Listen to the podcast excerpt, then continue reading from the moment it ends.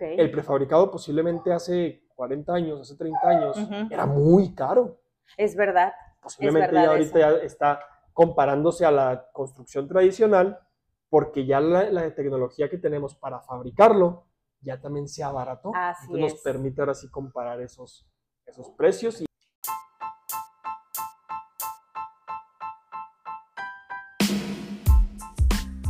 Hola, ¿cómo estás? Yo soy Claudia Orozco y esto es Mundo Prefabricado, un podcast donde aprenderemos de personas expertas en temas de prefabricados, arquitectura y construcción. Así que si eres una persona que desafía la forma tradicional de hacer las cosas, quédate conmigo. Nuestro invitado es el ingeniero civil Ramón Rosales, egresado de la Universidad Autónoma de Ciudad Juárez. Tiene una maestría en ingeniería industrial por la Universidad de Alberta en Canadá y actualmente tiene su despacho de arquitectura llamado Grupo R2. Espero disfrutes y aprendas mucho de esta interesante conversación. Bienvenidos a este podcast Mundo Prefabricado. Este es nuestro primer episodio y yo estoy súper emocionada de después de muchos meses de venirlo planeando, la verdad. Este, por fin lo podemos llevar a cabo y tengo un, un invitado súper especial que tengo poco tiempo de conocerlo, pero creo, y se lo comentaba a él ahorita que desde que lo conocí hubo algo que me llamó mucho la atención, lo confirmé ahora que estuve viendo y conociéndolo un poquito más a través de sus redes sociales y me gusta mucho su filosofía de vida. Y aquí lo tenemos con nosotros y lo primero que me gustaría que sucediera aquí es que él nos contara un poquito de quién es él, su experiencia, los estudios que él tiene para conocerlo un poquito más. Ramón, bienvenido al podcast Mundo Prefabricado. muchas gracias, Claudia. Un, un honor ser el primer capítulo Así del es. podcast. Esperemos que el Sí. primero nos des toda la suerte y que sea el primero de De muchos, episodios. Sí, esperemos que sí. Sí. Eh, bueno, yo soy Ramón Rosales, soy originario de aquí de Ciudad Juárez, donde estamos grabando ahorita. así es. Eh, yo crecí, nací, crecí y estudié aquí en Ciudad Juárez mi carrera de ingeniero civil. Tengo yo 31 años, hace ya 8 años salí de la carrera y cuando salí decidí continuar con mi maestría. Bueno, trabajé un tiempo. Desde que Ujú. entré a la universidad yo estoy trabajando en temas de la carrera y Ok. cuando salgo decido continuar con mis estudios eh, y soy ingeniero, ingeniero estructural por parte de la Universidad de Alberta en Canadá. Ok. Esos son mis estudios profesionales. Soy estructurista y ingeniero civil por aquí. Por Oye, Ramón, yo digo, te voy a ir interrumpiendo Sí, para bien, no, que, perfecto. porque luego se me olvidan Mejor. las cosas, ¿no? Este, ¿por qué en Canadá? O sea, ¿por qué estudiar en Canadá eh, estructura o ingeniero estructural, como tú le dices, y no aquí en México? Hay una razón muy clara que yo también me la puse, o sea, yo también me pregunté eso cuando iba a decidir estudiar, Ajá. porque mi opción uno era la UNAM. La UNAM Ok. es la mejor Sí, universidad en temas estructurales en Latinoamérica y también de las mejores a nivel mundial. Ok. pero había una cosa que no me iba a ofrecer la UNAM, que una universidad también con el mismo nivel o incluso un poquito más abajo que la UNAM, era el inglés. Ah, la capacidad de desarrollar mi carrera en Sí. inglés no me lo podía ofrecer la UNAM. es verdad. Entonces, por esa razón decido irme a la Universidad de Alberta sin saber qué tan buena era. Ajá. Hace, yo estudié del 2015 al 2017. Ok, dos años te toma esta Dos, carrera. dos años Ah, tomé sí, la, la especialidad. Así Y es. este, yo me doy cuenta lo buena que es hasta que llego ahí Ajá. y reafirmo lo buena que es la universidad cuando en el 2000, me parece que en el 2019, el departamento de medicina o la facultad de medicina de la universidad Ajá. gana el Nobel de medicina. No me digas. Entonces, a ese En el nivel estaba la 2019. universidad, en el 2019. O sea, estábamos hablando de que por lo menos en instalaciones, apoyo, es de primer mundo. Sí, y si bien no es ingeniería, pues es. toda la universidad quiere estar más o menos al mismo nivel, ¿no? No, y aparte yo creo que cuando tú estás en un lugar, obviamente es como, la, como una explosión, el hongo, ¿no? O sea, Sí, si algo- o sea obviamente permea a todos lados, ¿no? Entonces estamos hablando de que algo de bastante nivel. Sí, sí. Mira, qué y- interesante. Y, yo me doy cuenta también cuando llego, ¿no? Llego y yo me caracterizaba no por ser el mejor estudiante en la universidad, no era el de 10, pero tampoco era malo. O sea, yo tenía mis buenos promedios, tenía mis becas, tenía la, la capacidad de, de entender lo que estaba estudiando, Ajá. pero eh, me doy cuenta que cuando llego a la maestría,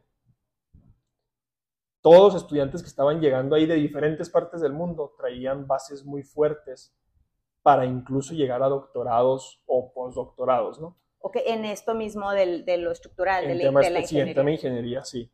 eh, traían bases muy fuertes en matemáticas, traían bases muy fuertes en física, o sea, ellos manejaban temas de ecuaciones diferenciales como sumas y restas. Mm. Entonces, Era muy buen nivel. es donde yo empiezo a, a- a batallar, ¿no? Ajá, sí. Porque la educación aquí, en, al menos mi educación en la universidad de aquí de Ciudad Juárez fue muy, eh, una forma muy elegante de ponerlo es pragmática, muy aplicada a la, a la práctica. Ajá, sí. Entonces, sí, aquí en la universidad salimos con una capacidad muy alta para poder eh, entender cómo se lleva un proceso de construcción, Ok.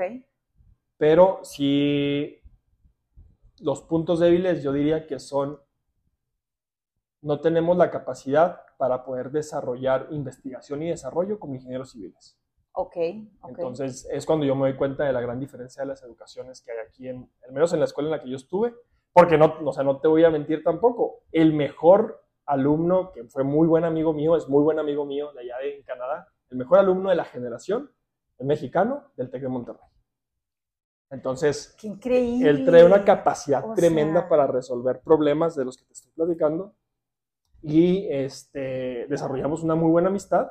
Entonces, no es el hecho de que seamos mexicanos, no es el hecho de que seamos, este, no sé, en escuela, estudiar en escuelas mexicanas. Yo creo que es mucho el hecho de, posiblemente él tenía muy claro desde el principio que quería hacer una maestría, ¿no? Mm. Se enfocó en fortalecer esa parte. Y yo no, yo andaba como que, Buscando, Buscando tu sí. lugar, tu espacio. exactamente. Y muchas veces también lo que sucede, yo creo que es que cuando, bueno, a mí, por ejemplo, eh, yo estudié conta- contador público.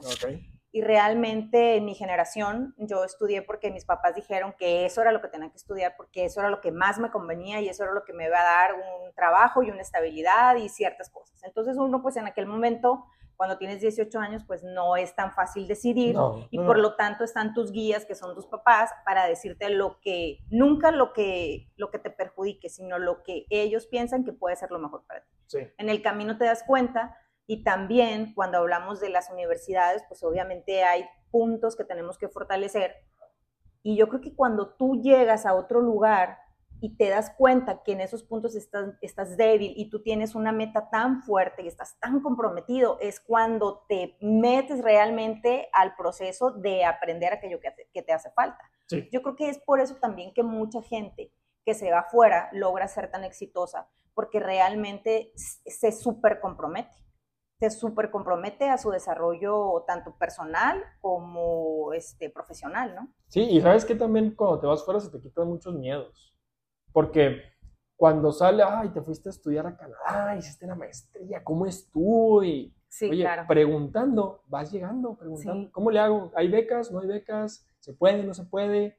Entonces te das cuenta de que cuando llegas allá, la vida, incluso la vida es, este, en la escuela, hablando de la escuela sí. específicamente, la escuela es tan complicada como los exámenes aquí. Ves las, eh, las bibliotecas en época de exámenes completamente llenas. O sea, todos estamos en el mismo nivel y el irte fuera te permite también eh, dejar de darle esa, esa ilusión de inalcanzable a lo que está lejos. Así es. También aterrizas Así la es. realidad de, de todos los, los entornos que tienes. Y yo creo que también en estos tiempos, Ramón, tenemos tantas oportunidades, porque a lo mejor Sí. había tan poca, antes había tan poca información, antes la gente batallaba para irse, para dejar su lugar, y ahora los, los jóvenes tienen muchísimas más oportunidades, y los que no somos tan jóvenes también de estudiar fuera, porque todo está muy abierto. La información ahí está, y todo es cuestión de que tú te lo propongas y, que- y de que tú lo logres, ¿no? Entonces, por ejemplo, allá en, en Canadá, que sabemos que son países, este, pues obviamente muy grandes, de Sí. primer mundo, ¿cómo está ya lo del prefabricado? No sé si te tocó tú ver algo de prefabricados por allá en Canadá. Fíjate que en Canadá es un tema, en temas de concreto, es un tema muy importante por el clima. Ok, Mucho se hace durante el verano ok, y se instala durante el invierno, ok. porque no se puede manejar el concreto a esas temperaturas, a No, menos no. que manejes, empieces a manejar aditivos, y empieces a Sí, manejar claro. ese tipo de cosas. Así es. En Canadá se trabaja mucho con acero y con madera. De hecho, los códigos de construcción de madera están empezando a desarrollarse a niveles en los que se puedan construir edificios completos de madera. Obviamente, Ah, pues madera estructural, ¿no? Sí, sí, Estamos sí, claro. De carpintería sencilla. Ah, ok. Y el tema del concreto es prácticamente todo prefabricado a nivel industrial. O sea, si estamos hablando de maquiladoras, bodegas, eh, edificios. Todo se hace con prefabricado. prefabricado, sí. Porque también dentro del prefabricado tenemos una cantidad muy grande de opciones. Sí. O sea, incluso hasta un bloque es un prefabricado. Sí. Un ladrillo es un, prefa- un prefabricado. Un prefabricado es todo aquello que desarrollas o fabricas en un punto diferente al cual, al lugar donde lo vas a instalar. Entonces tenemos infinidad. Entonces, este, simplemente que a lo mejor, como dices tú, hay lugares en los que no está tan, la gente no lo conoce tanto, o la gente no sabe, o la gente está casada con un cierto sistema constructivo y no se abre a lo mejor a otras, Sí. a otras opciones, ¿no? Sí, en- ahorita lo de Canadá es tema de, o sea, lo prefabricado en el tema de concreto reforzado, Ok. en, en prefabricados. Este, pues sin irnos tan, tan lejos, ¿no? Los puentes, igual que se construyen en Canadá, también hay muchos puentes que se hacen aquí en México, las ballenas esas. Sí, sí, sí, enormes, y ¿no? todos esos son elementos. Creo sí, que es ese, muy ese tipo de ese tipo de prefabricado, por ejemplo, los grandes, las traves que utilizas, las ballenas que utilizas Sí. para los puentes, son con concreto armado, ¿verdad? Sí, exactamente. Es concreto armado, pero también tiene, es concreto pretensado, que tiene sus tensores, sus torones, Sí, llaman, para es. poder soportar la, la tensión que, bueno, para poder aumentar la capacidad de compresión que tiene la ballena y, y alcanzar esos claros tan, tan largos que tenemos. No, es que es impresionante, por Sí. ejemplo, los puentes que se hacen y, la- y las empresas aquí en México que hacen ese tipo de trabajo, de verdad que tienen una calidad impresionante y hay muchas. Sí, O sea, ya hay muchas en México. sí, y en México eh, igual la industria maquiladora, las bodegas, eh, la Sí, obra sí. pública, los puentes, a esos son los clientes Son los clientes fuertes. principales y fuertes de la industria del concreto prefabricado. pero en algún momento, nosotros lo hemos vivido aquí este, por zonas, el, el decir que hay zonas que no solamente se aplica tanto a lo industrial, tanto a lo público, sino que ya la gente, el cliente final, lo utiliza muchísimo y también hay zonas, que es lo que hemos descubierto aquí, que la gente casi no lo conoce y la gente no lo sabe utilizar, ¿no? Entonces ahí es donde se ven las áreas de oportunidad para todavía para el prefabricado, porque yo lo que veo es que por zonas nada más está muy utilizado. Lo- Zonas de aquí de México. de aquí de México, Ah, sí. Aquí de México. Por ejemplo, en Hermosillo se utiliza muchísimo el prefabricado. A nivel habitacional, para, Para casas también. o sea, para sí. casas. Sí, sí, sí. La mayoría de las casas utilizan este sistema. Por ejemplo, en México también, lo que es el centro, se utiliza muchísimo. En lo que es el estado de Guanajuato también se utiliza mucho. León, todas esas, todas esas zonas. Guadalajara. ¿Por qué? Porque hay empresas muy grandes de prefabricados ahí, que tienen ya muchos años entonces trabajando con este sistema y la gente lo conoce muy bien y lo utiliza, no solamente para cuestiones de, de productos grandes, sino como te digo, casa, habitación, ya, Ujú. ya al, al uso más común, pues, ¿no?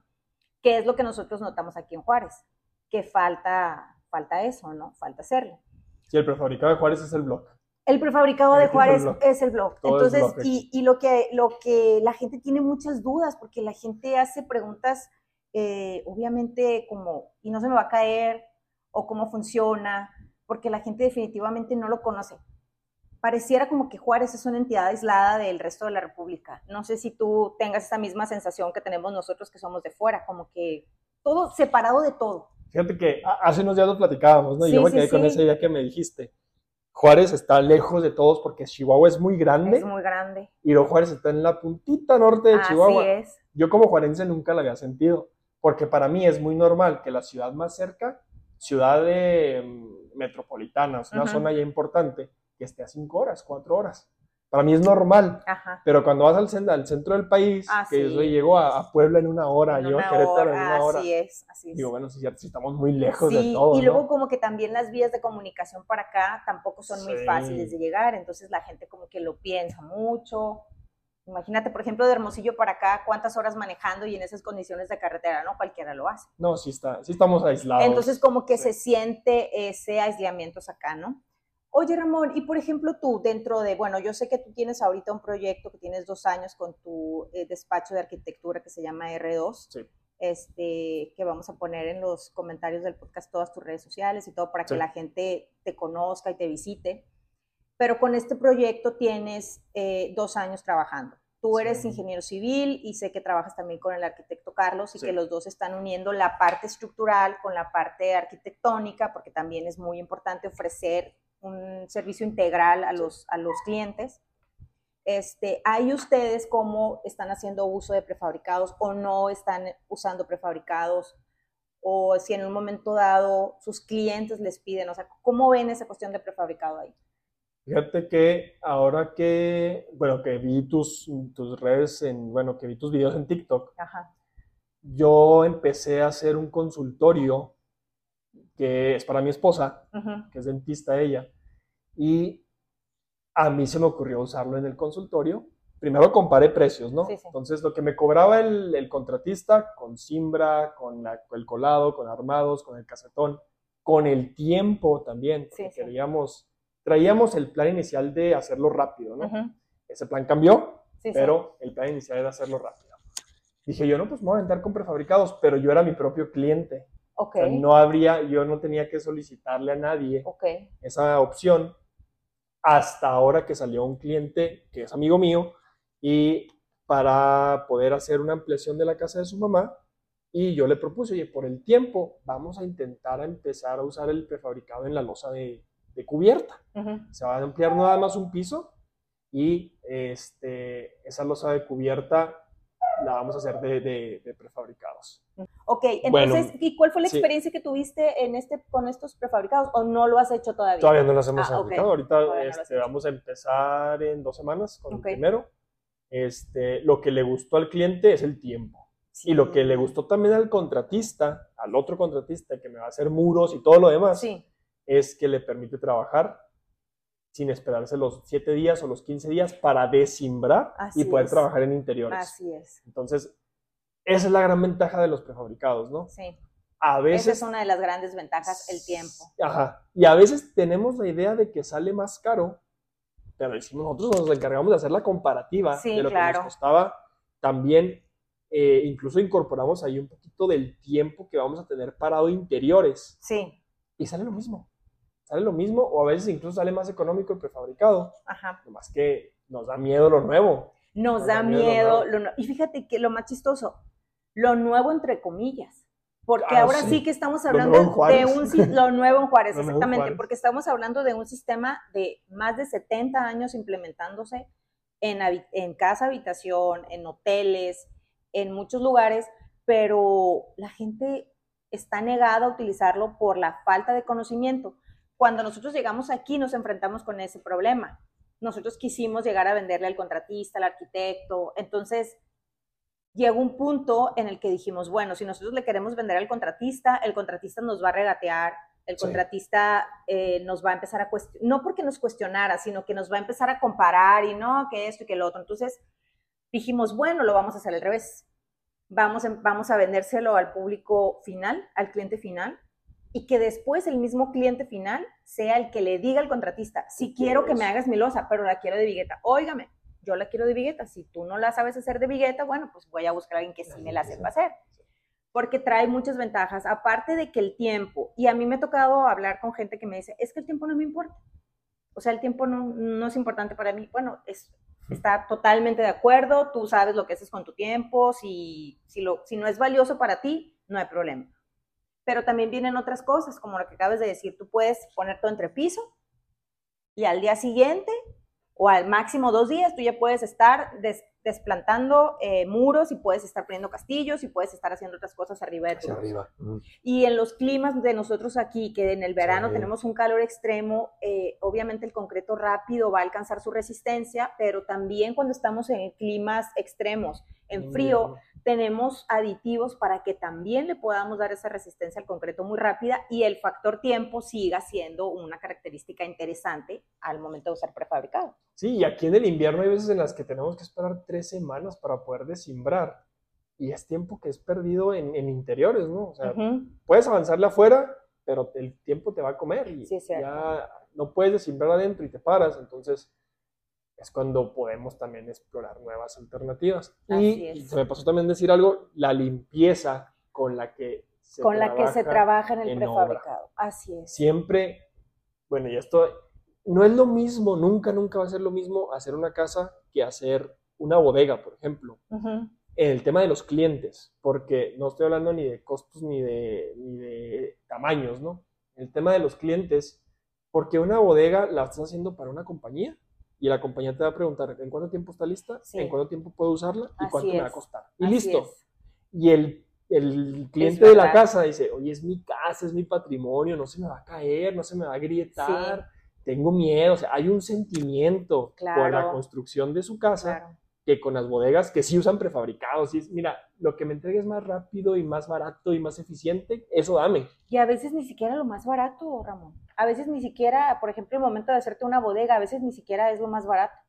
Es simplemente el tiempo ya ves que cuando tú, cuando tú dices, sabes que yo te voy a entregar una obra en seis meses, por ejemplo, y tú a partir del, terminas el plazo de seis meses y los días posteriores a ese plazo tienes que empezar a pagar multas por incumplimiento de tu contrato. Entonces quiere decir que estamos trabajando con compañías, que el tiempo es el factor este fundamental, no es el dinero. O sea, para algunas empresas el dinero no es importante, lo importante es el tiempo. Sí. Entonces, este, ahí el prefabricados juega un papel súper importante. Sí, y el, el cliente de casas sí cuida mucho esa parte también. El cliente, la parte, del, dinero. Del dinero, sí, también. Generalmente el cliente de la casa a veces, a veces te puede decir, sabes que no me importa tanto el tiempo, o sea, si varías tres semanas en tiempo no pasa nada, este, pero que no se salga de este presupuesto, porque ya no tengo más. Entonces sí, este a veces, por ejemplo, si colamos una losa en invierno, se nos van tres semanas en las que ya no tenemos otro trabajo que hacer, se nos va a modificar el presupuesto. Así es. Son cosas que tenemos que contemplar, que entre más medidas tengamos, mejor. sí. el, el, prefabricado lo podemos tener medido casi al punto para decir se entrega en este día y se instala en este día. Y aquí tenemos una superventaja. Yo eh, hace poco, bueno, el año pasado conocimos la planta de GCC aquí en Samalayuca. Ah, no, no, no, qué bárbaro. Yo salí impresionada. Ese, mi socio, él sí conoce muchas plantas aquí en México, casi todas las plantas en México se las conoce, ha estado adentro, conoce los sistemas y estuvo meses en Barcelona y también hizo recorrido de plantas buscando equipo pero a mí me sorprendió la planta. O sea, cómo está de, de, equipo y de todo el potencial que tiene esa planta y que realmente pues vemos la posibilidad de que pueda crecer y hay capacidad. Entonces, al tener ese monstruo ahí, obviamente en el invierno puedes estar produciendo y produciendo y produciendo y esto va a permitir seguir trabajando y no parar.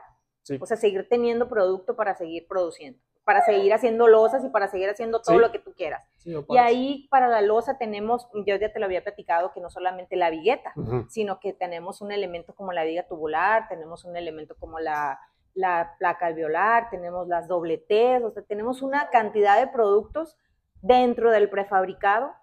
Y dentro del prefabricado todavía tenemos X, o sea, otra cantidad de productos para losas, para losas, para casas que quieren ahorita, porque yo lo que veo es que la gente quiere espacio, quiere, eh, ¿cómo se dice? dobles, alturas, no quiere columnas intermedias, porque yo, yo me acuerdo que antes las casas, o sea, ibas caminando, pum, una columna, ibas caminando otra columna, y ahora la gente quiere todo con mucha iluminación también.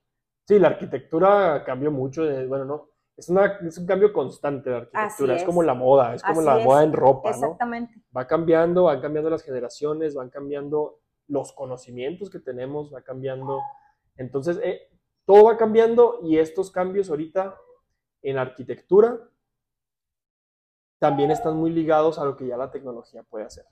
Okay. El prefabricado posiblemente hace 40 años, hace 30 años, era muy caro.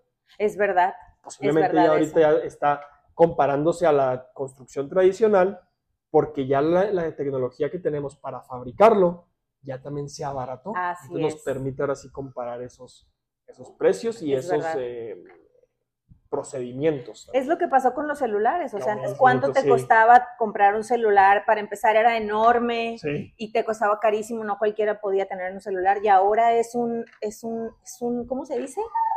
Es un instrumento de primera necesidad, no puedes no tener un celular. Y obviamente los precios de los celulares, pues hay de todos, ¿verdad? Sí. Pero por lo regular siempre va a haber uno accesible a cualquier presupuesto. Sí. Entonces, eso es lo, muy cierto lo que estás diciendo del prefabricado. Ahora este, hay la posibilidad de que más gente lo utilice porque también sus costos están disminuyendo. Pues, ¿por, ¿por qué? Pues porque, pues no sé, ¿por qué será? Yo digo que el hecho de que nos hayamos industrializado a nivel mundial, de la revolución industrial para acá, que se aprendió a industrializar los procesos, pues la construcción también llega a esa industrialización. ¿Estás de acuerdo que la construcción como que le, todo le llega más tarde? Sí, Sí, ¿verdad? en países del tercer mundo, sí. Mm. En países en vías de desarrollo, En vías, sí, no lo, no lo de vamos a decir tan de feo. desarrollo, sí, es cierto. sí. Sí, es verdad. Eh, por la falta de reglamentación y de, este, sí, ¿cómo, cómo se dice? Y yo creo que también tenemos mucho miedo a decir, bueno, ¿y esa persona ahora qué la voy a poner a hacer? Que era lo que platicábamos el otro día. Fíjate que una vez mi papá mencionó una palabra muy clave en que, que abarca todas las industrias, en este caso de México. Ajá. Yo voy a decir de todos los países latinos, pero México, que es el paternalismo. Sí. El paternalismo es decir, es que yo tengo a mis trabajadores y luego, Claro. ¿qué- ¿a, a dónde lo voy a llevar? Tengo a Don Chuy que no sé dónde lo voy a poner y Sí. Bueno, pues es que si tú logras eficientar tus procesos, posiblemente Don Chuy pueda trabajar contigo en otro lado, o puedas especializarlo, puedas Así ayudarle a capacitarse más, a ganar más. Pero tenemos miedo, tenemos miedo de dar ese paso Sí, de es verdad. riesgo, entre comillas, y decir, no, es que se me van a quedar sin trabajo mis trabajadores, o se me van a ir, se van a ir con otro que sí les dé trabajo.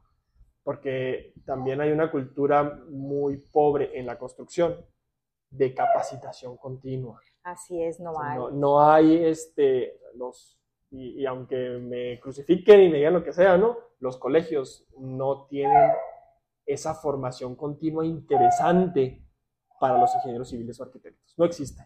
Entonces estamos Como en otras carreras Como en que otras hay, carreras. de hecho, por ejemplo, la carrera de contabilidad te exige educación profesional Ah, continua sí. y dentro del colegio se te exige que tú estés continuamente capacitándote porque tienes que ir creciendo. Entonces, para los civiles y para los arquitectos no hay como esta, no sé si llamarlo legislación o esta obligación, porque para los, para los contadores es una obligación mantener esta educación profesional continua. Sí, para los que son directores responsables de obra, Mm. eso sí es obligatorio. O sea, ellos sí Ok. tienen que estar capacitados, porque si no, pues están firmando gente que no, o sea, que no sabría qué firmar, ¿no? Ok. Entonces esa capacitación sí está exigida, pero ¿cuántos directores responsables de obra hay en comparación a ingenieros civiles y arquitectos en México? no? Sí, la verdad. Son sí. muy poquitos los sí. que hay, los que se atreven a firmar aquí en México, porque realmente no sabemos quién está construyendo. Y es que también otra cosa, eh, si llega a suceder algo, también las consecuencias, Sí. ¿no? Yo algo que, que alguna vez mi socio me comentaba, Ramón, y a ver si a lo mejor tú sácame de este error. Dice, se hace un diseño estructural para un proyecto. El estructurista que lo está haciendo dice, ah, bueno, con, este, con esta estructura salimos. Pero luego viene otro y le dice, ah, no, ponle más para proteger, se protege el estructurista, luego se protege el de arriba, luego se protege el de arriba, luego se protege. Entonces, como que yo siento que todo eso va encareciendo el proyecto porque como que cada quien se quiere proteger en todos los niveles. ¿Es cierto eso? La forma en la que yo he trabajado como estructurista aquí en México es, o sea, yo, yo sí me protejo mucho. Sí. Es que yo no soy director responsable de obra, ni director especializado, ni perito especializado. Ok. porque tuve un jefe yo en Los Cabos, viví un año en Los Cabos, y él me dijo, aquí en México, tú puedes mandarle un proyecto a tu ingeniero estrella, pero al final no le dan el trabajo a él y se lo dan a un albañil. Entonces, si tú eres, o sea, tú firmaste como director responsable de obra pasa algo, y pasa algo que al final no lo construyó tu ingeniero, lo construyó un albañil que por, por una o por otra razón desconocía los procedimientos correctos y tú eres el que va a estar ahí en- con la firma y eres el que tiene problemas legales.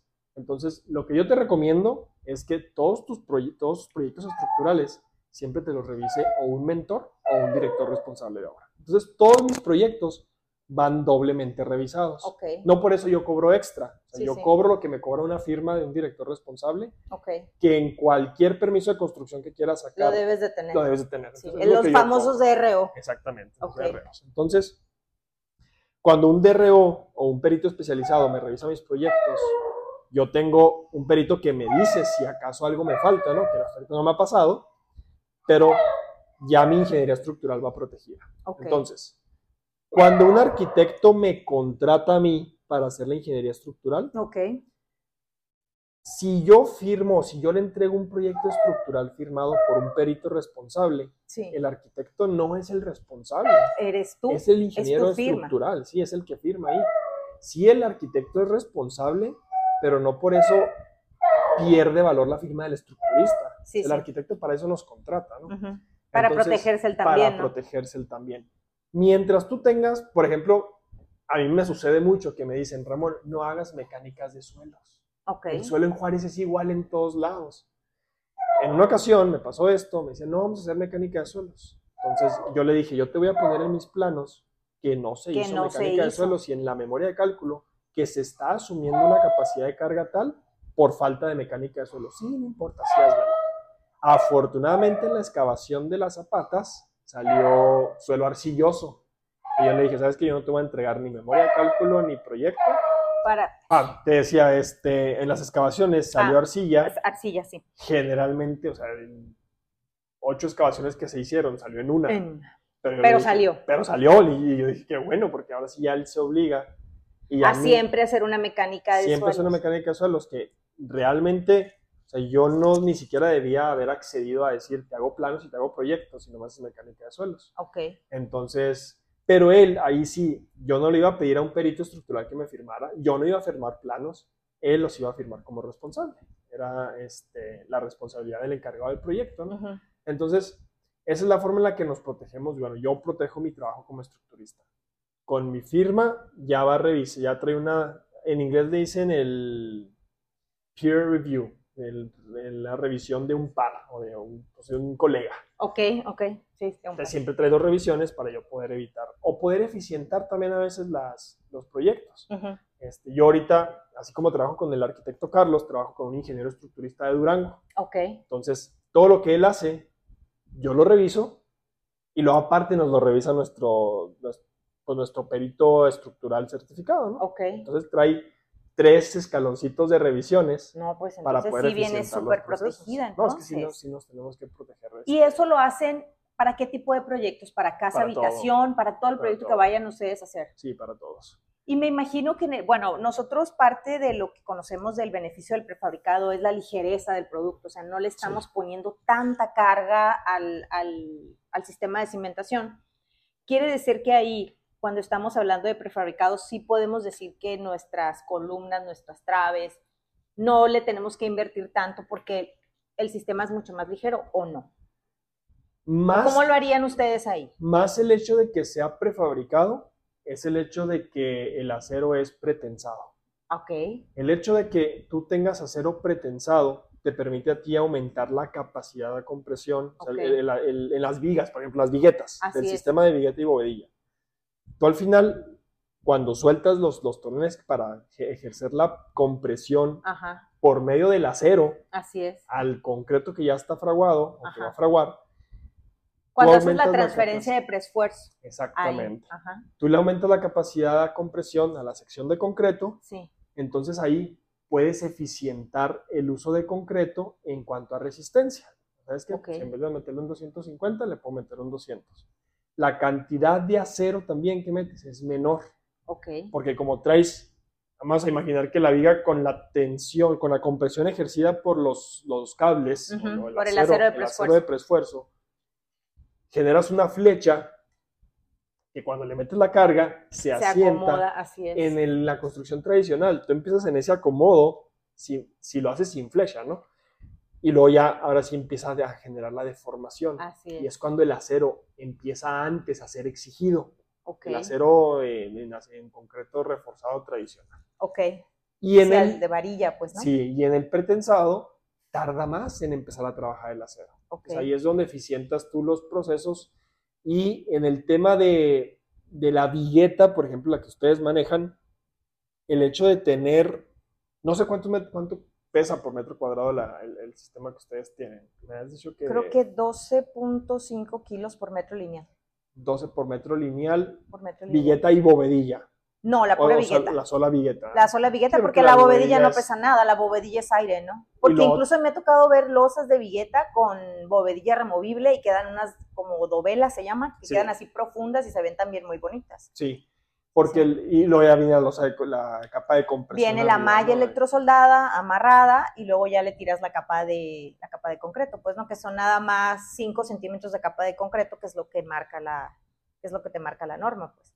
Fíjate que por pesos a mí se me haría que a mí se me haría que andamos muy iguales en el tema de la losa reticulada. En- a la que La- lleva casetón, la, Sí, la que le casetón. llaman nervada, ¿no? Sí, la losa nervada aligerada. eh, que es aproximadamente entre el 60 y 70% de una losa maciza. Ah, ok. Sí, O sea, sí, si, sí. si la losa pesa 2.400 por metro cúbico, pues al 60% andamos, en- dependiendo del espesor de la losa. Sí, ¿no? también dependiendo, sí. Pero a mí se me hace que más que la ligereza de... porque si agarramos una nervadura de una losa, pues posiblemente traiga el mismo peso que trae una, una vigueta, ¿no? Ok. Entonces, no más que pues en este sentido de la prefabricada, pues estamos hablando de losas en un solo sentido también. No traemos la... la No traemos, no hacemos la cuadrícula que, que, hacemos así, es solamente va en una sola dirección, así es.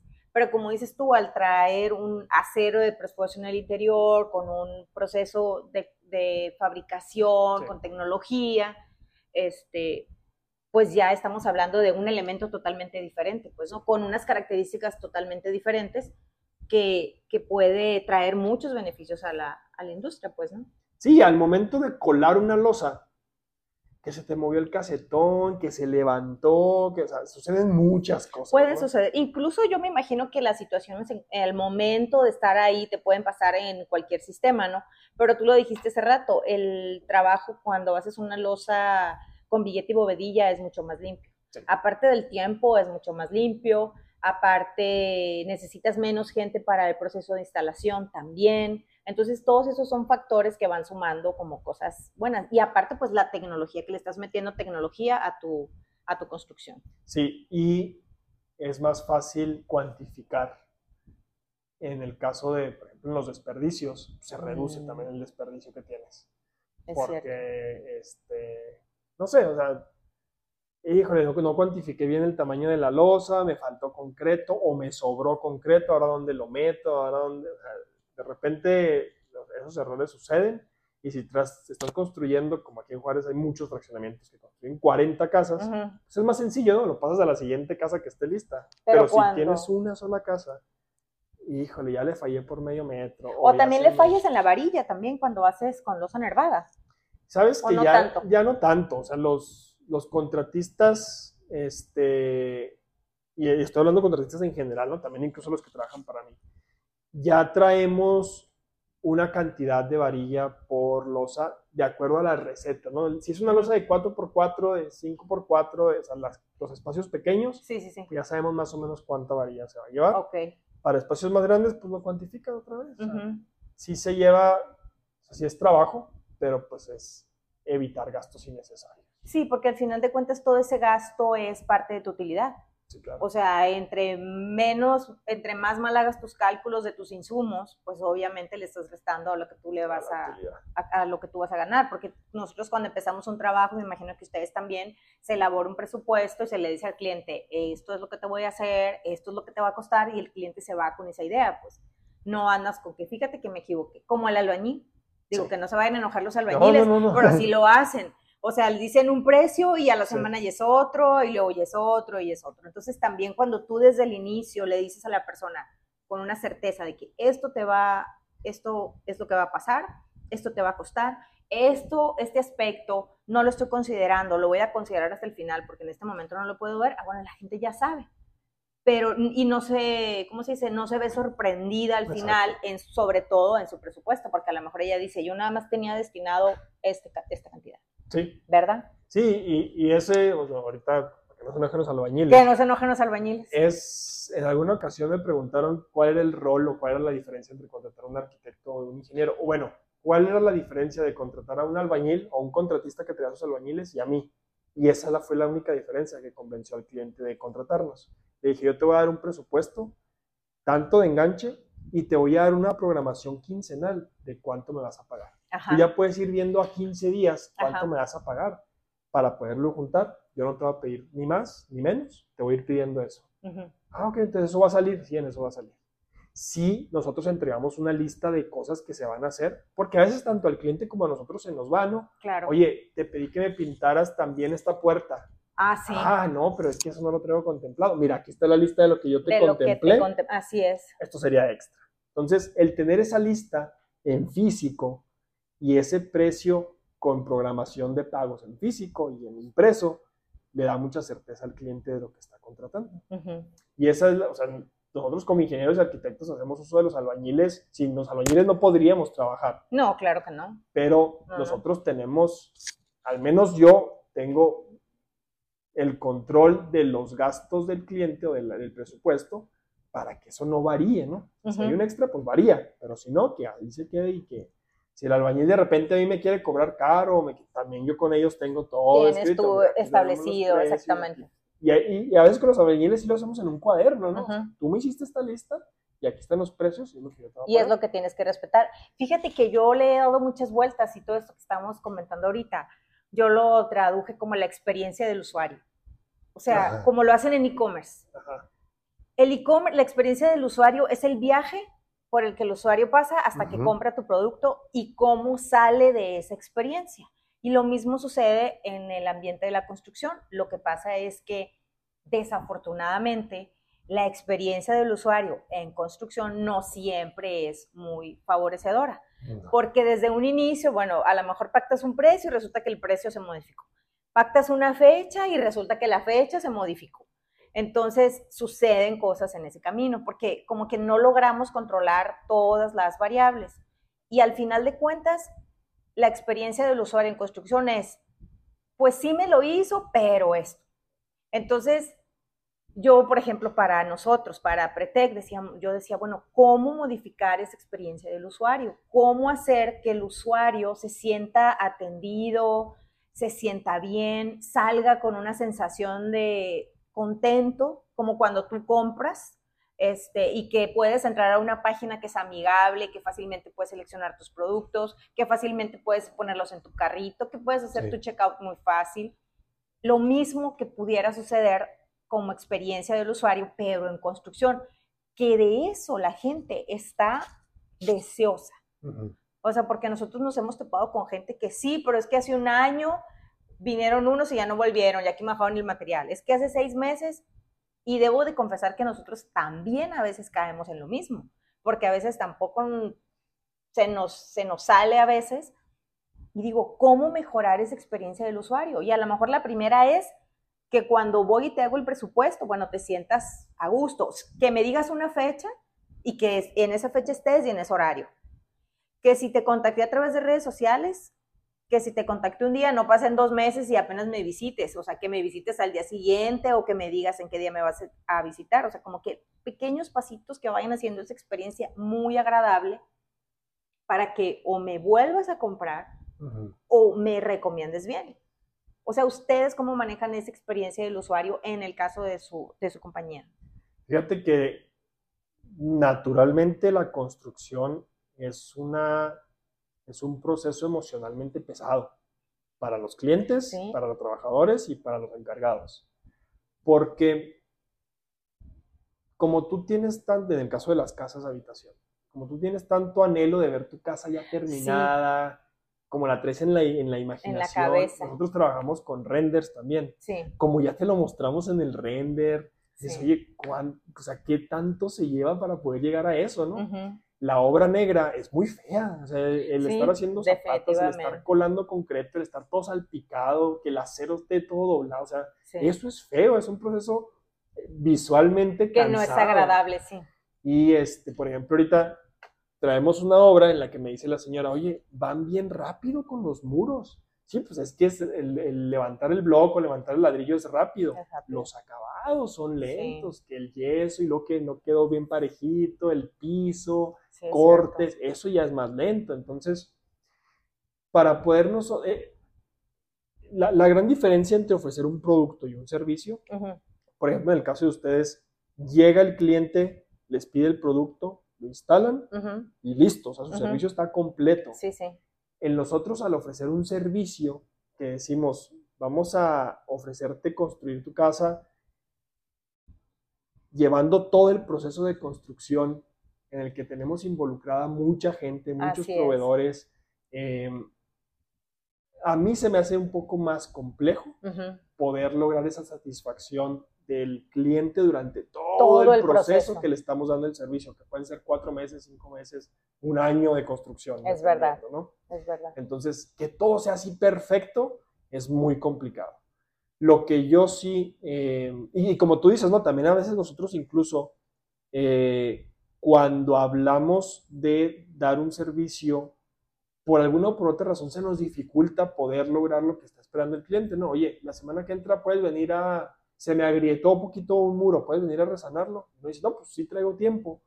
Pero en las obras en las que anda uno de repente salen inconvenientes, que es, que ya no alcance a ir. Es verdad. Entonces, quiero reprogramarlo, quiero, e, es donde empieza la capacidad de negociación y el, al final de cuentas, pues poder dar el servicio como sea, ¿no? O sea, como te arregles. Como puedas, pero, pero como puedas, pero poderlo dar. Entonces, no es algo tan sencillo, sobre todo cuando ya este, ha pasado algo de tiempo, cuando ya dejaste la obra y ya traes los albañiles ocupados en otro lado. Entonces, yo creo que más bien es el tener muy claro, o sea, muy consciente a los clientes de que su casa va a construirse en un proceso feo, visualmente feo. En un inicio y poco a poco irá mejorando, ¿no? Sí, cansado, pero que al final de cuentas, este, nosotros siempre buscamos dejarlo. Pues, nosotros tenemos dentro de nuestros valores que siempre estamos buscando dar más de lo que le pudimos presentar al inicio, el over deliver, entregar de más siempre. De más.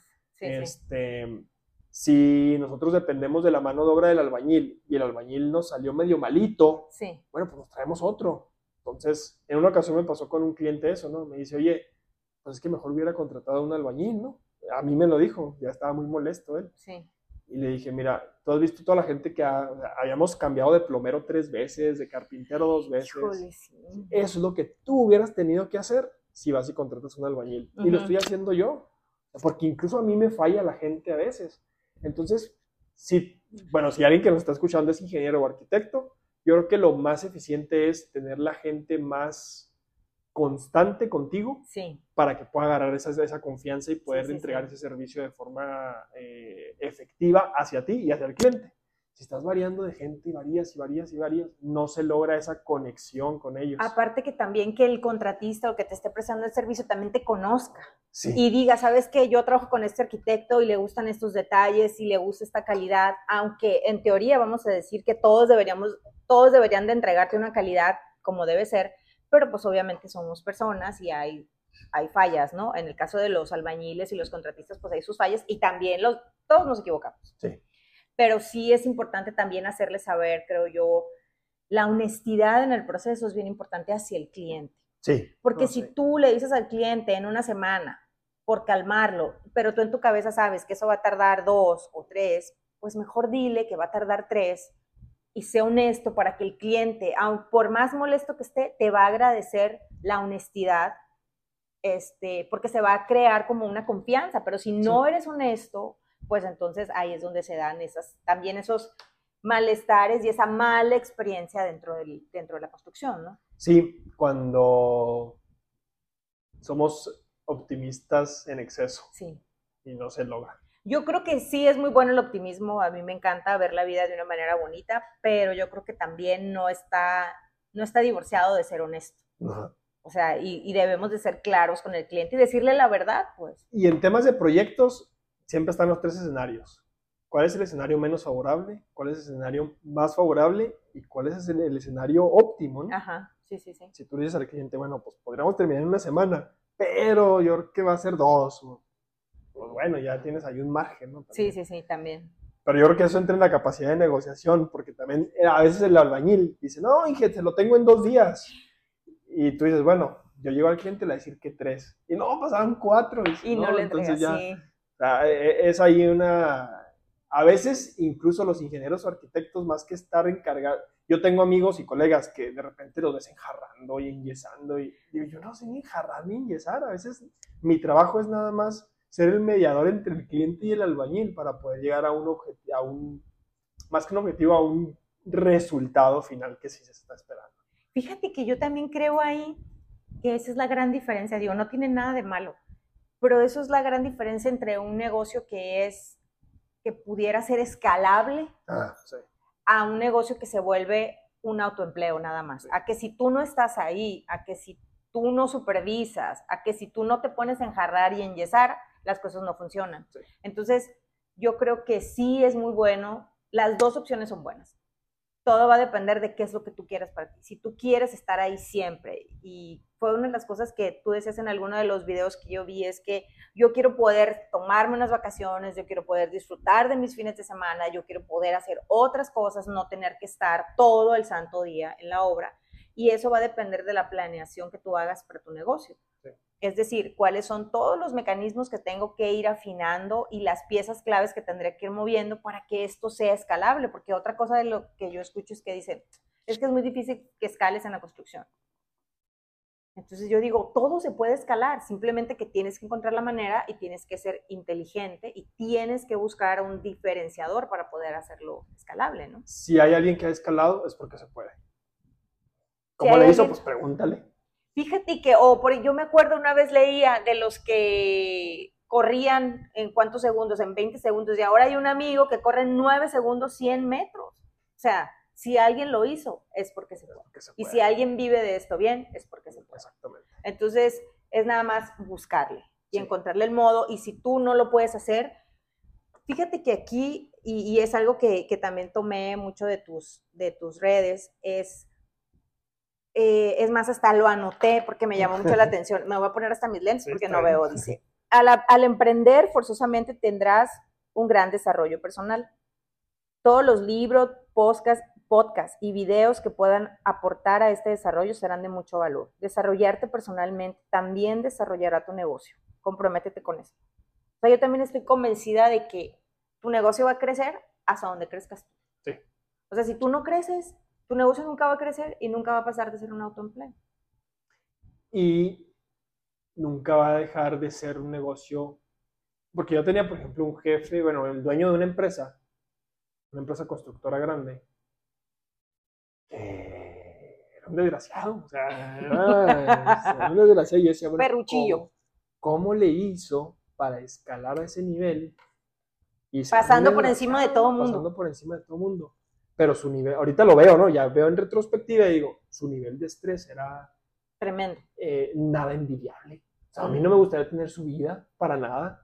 Y veo a otras personas que lo han hecho parejo, su crecimiento personal, su desarrollo personal, su aportación también al, al, al, entorno al medio, que lo rodea, a la sociedad. Y andan bien tranquilos. Y no son de los que andan ni con guaruras, ni con... Dicen, yo no debo nada, yo todo lo que he aprendido lo he enseñado y me he enfocado en desarrollar a la gente que trabaja conmigo. Y andan bien tranquilos. Entonces, cuando tú inicias un negocio, y eso es en donde, esa es la línea delgadita entre ser autoempleado y poder empezar a desarrollarlo más, ¿no? Que no significa que yo ya, yo ya la haya pasado al 100%, pero ya conscientemente estoy trabajando en lograrlo. Cuando tú eres encargado de un negocio y quieres dejar de ser autoempleado para convertirte en empleado, tienes que dejar de pensar en que tu talacha, o sea, tú como ingeniero arquitecto, que tus dibujos, tus cálculos, tus planos, o sea, tu talacha en el, en el escritorio es lo que te va a dar dinero, porque te va a tener el escritorio amarrado las 24 horas. Ok. Si tú encuentras, como es mi caso, por ejemplo, que encontré al arquitecto que es talentosísimo, y encuentras la forma de ir formándolo para que te agarre el trabajo y diga, Ramón, es que ya puedo hacer lo que tú haces. Entonces ahora sí llegó el momento de delegarle el trabajo a esa persona y poder tú enfocarte en crecer el negocio, encontrar nuevos clientes, encontrar clientes más grandes, encontrar otras variantes del negocio. Pero si nosotros estamos enfocados solamente en talachear, en la operación, no vamos a crecer. La operación te come. La operación te va a comer. Y, necesitas tiempo para pensar. Sí. O sea, necesitas tiempo para planear, necesitas tiempo para soñar, necesitas tiempo para ver hacia dónde va, para vender. Ahorita que tocamos el tema de las ventas, porque también lo vi ahí que dices, hay que aprender a vender. Y en la escuela no nos enseñan a vender. Ni siquiera nos enseñan a expresarnos, a saber llegar con un cliente, a saber pararnos frente a él, a saber ofrecerle, a saber decir que sí puedo, que no puedo. Y, este, y eso es algo que nos toca aprender, pero a golpes y con frustraciones, porque sales y dices tú, ¿cómo voy a vender mi producto? ¿Cómo voy a hacerle para que me caigan proyectos si no tienes ni la menor idea por dónde empezar? Entonces, eso es algo que me gustó mucho de lo que vi en tus redes. A ver, cuéntame hay muchos emprendedores que dicen, no, es que yo soy vendedor nato, ¿no? yo nací vendiendo. Yo, yo, Pero no, no entiendo no, eso. yo no, yo- no, no, yo tampoco. yo a los 15 años yo le decía tampoco. muy tajante a mi mamá, yo nunca voy a vender. Porque mi mamá es contadora también. Ah, ok. Y ella siempre veía la forma de lograr en la casa Sí. eficientar la economía lo más posible. ¿En qué sentido? Oye, ¿sabes qué? Quiero zapatos. ¿Qué zapatos necesito vender para poder tener zapatos? ¿no? Ujú. Y ella fue vendedora de Andrea, fue vendedora de colchas, fue vendedora de Betterware para poder tener de Tener todo en, en su casa. para que, su- o sea, para que sus mismas ventas Le le, pagaran generaban. lo que ella Mira. necesitaba. Y yo nunca vi eso. Y mi mamá me decía, tú cuando seas arquitecto o ingeniero, vas a tener que vender proyectos, vas a tener que aprender a vender proyectos. Yo le decía, no, no es lo mismo, no es lo mismo, claro que no. Y ahora que decido salirme de ser empleado, en el- donde yo estaba talacheando como empleado todo el día, viendo cálculos, viendo dibujos, y salgo y digo, bueno, ¿Para ¿cómo, dónde? ¿Cómo le hago para yo empezar a ponerme a hacer cálculos y dibujos, ¿no? ¿A, a quién, de quién los voy a hacer? Y empiezo, oiga, si me ofrecen servicio de arquitectura, ingeniería, empiezo a postear en Facebook y que no, muy caro, me voy con el albañil, me voy con un primo, me- no, no me interesa. Entonces, es cuando digo, esto es lo que se refería a mi mamá cuando yo tenía 15 años, ¿no? Tengo que empezar yo a ofrecer algo lo suficientemente atractivo que resuelva necesidades, pero necesito aprender a venderlo. Entonces, no ha sido así como que, ah, de la noche a la mañana ya me volví muy buen vendedor, ¿no? Empecé a escuchar muchos podcasts, muchos libros de cómo vender ¿Cómo vender? y cómo vender a la generación que tenemos ahorita, porque la generación de nuestros papás, que tienen 60 años, no compran de la misma forma, de la misma forma que compra la gente que me está comprando ahorita, que tiene 30 años. Ujú. ¿Sabes qué? A mí, yo estuve leyendo que el prefabricado es muy bueno, yo estuve viendo que el prefabricado es, o sea, yo estuve informándome, dame la certeza de que lo que yo hice en investigación Es, es tú me lo real, puedes es válida. y es sí. válido. Así es. Tú me lo puedes ofrecer. El, el baby boomer, el de señores de 60 años o de 50 años, dice, tú eres el experto, tú tienes que ofrecerme un servicio que me satisfaga. Y uno tiene que llegar con, con, Con una propuesta, una con esa una propuesta. Entonces, el entender a las personas en todo este eh, cambio generacional, yo creo que es una de las primeras cosas que aprendemos cuando salimos a ofrecer algo, lo que sea. Una vez también un, un- un- un primo de mi esposa, un, un chavito de 20 años, me decía, es que me gusta a mí emprender y me gusta hacer muchas cosas y me gusta inventar y, o sea, tenía así como que muchos proyectos en la cabeza. Y yo le dije, ¿ya has vendido alguno? No, no, ninguno. Y dije, ¿ya has vendido algo que no sea tuyo? O sea, ¿ya has vendido tenis? ¿Ya has vendido a la que sea? No, nunca. Salte a vender algo que no hayas fabricado tú. Salte a vender algo que ya, ya exista y que ya tenga un mercado definido para que aprendas a vender y para que veas lo que necesita la gente. Aquí en Juárez, por ejemplo, los que más están trabajando en construcción o remodelación Ajá. es la clase media que va y consigue un crédito hipotecario o un- Sí. o un préstamo y así es como paga. Entonces, si nosotros no entendemos a ese cliente, no vamos a poder ofrecerle lo que necesita.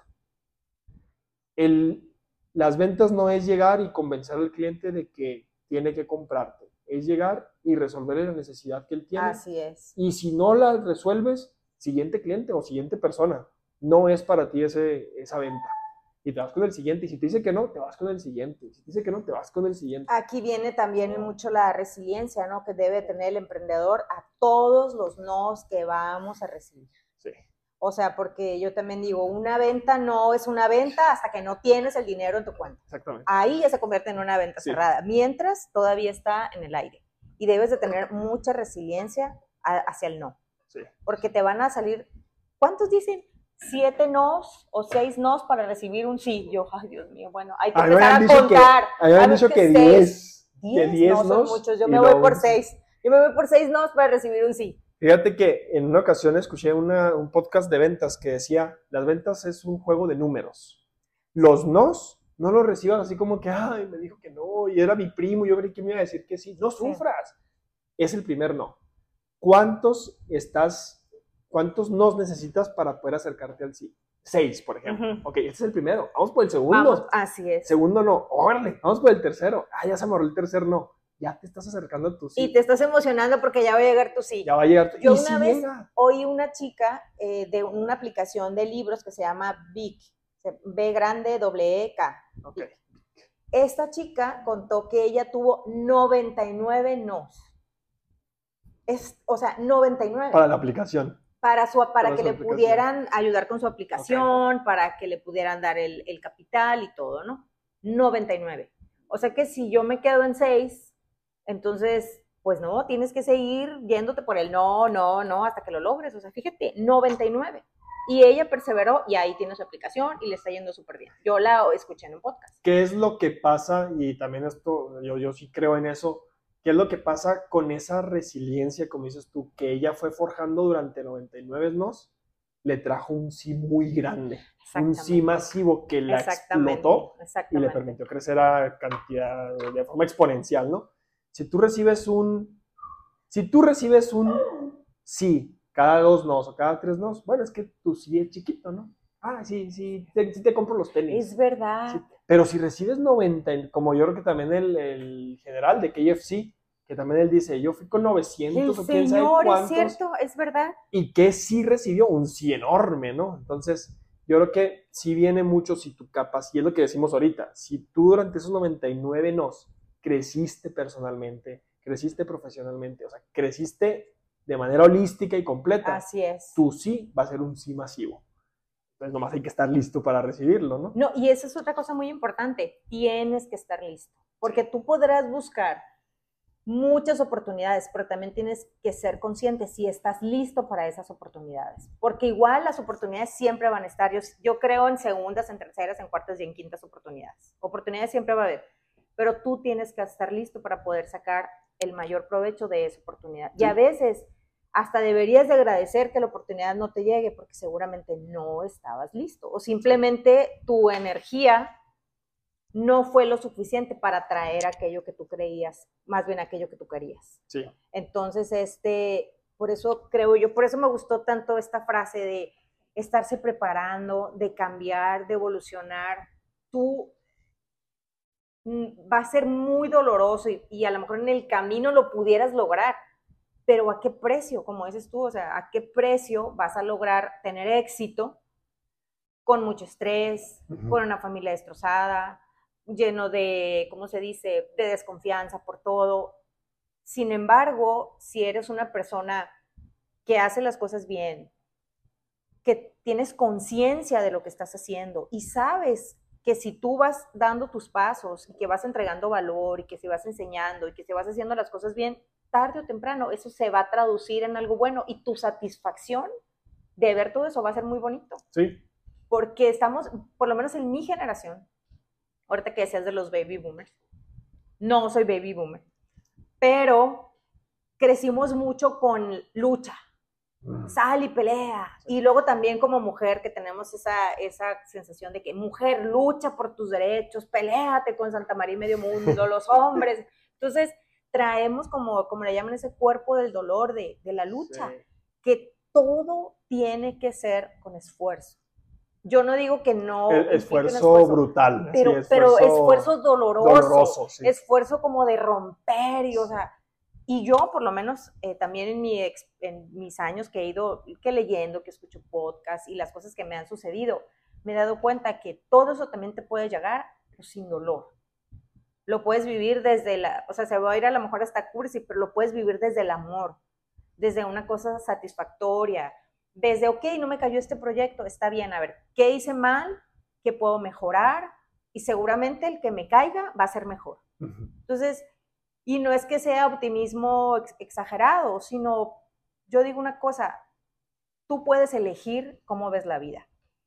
Tú te puedes levantar en la mañana y ver la vida con posibilidades, o puedes levantarte en la mañana y ver la vida de una manera negativa o a través de las experiencias malas que te han pasado. Yo he decidido, porque es una decisión, levantarme y ver posibilidades en todos lados.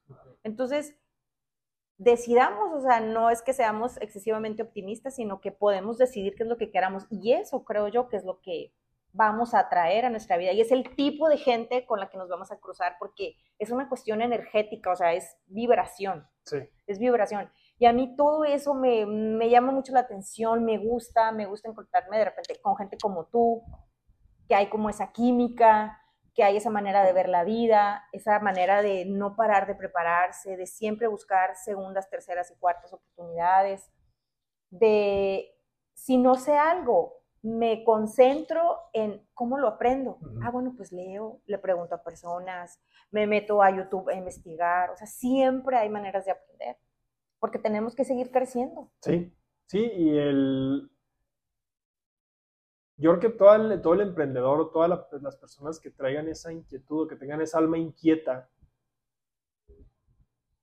si nos enfocamos en poder encontrar lo que nos satisface más. Hay un término, yo lo platicaba con un amigo que se llama Alex Luébano, es este, el que me ayudó con un tiempo con las redes también. Y él me decía un término que él vio en un libro que se llama congruencia de vida o life congruency. Él así lo, lo encontró en inglés. Esa congruencia de vida dice, si, si tú tienes una definición ya puesta del éxito, todo lo que estás haciendo ahorita te está llevando hacia allá, hacia el éxito, cuando yo empecé con la compañía, con la constructora, yo tengo un carrito y yo decía, es que no me voy a comprar una troca, porque yo sé que si compro una troca me voy a volver mensajero de los albañiles y voy a andar llevándoles material y para que no se frenen y, me quedé con el carrito.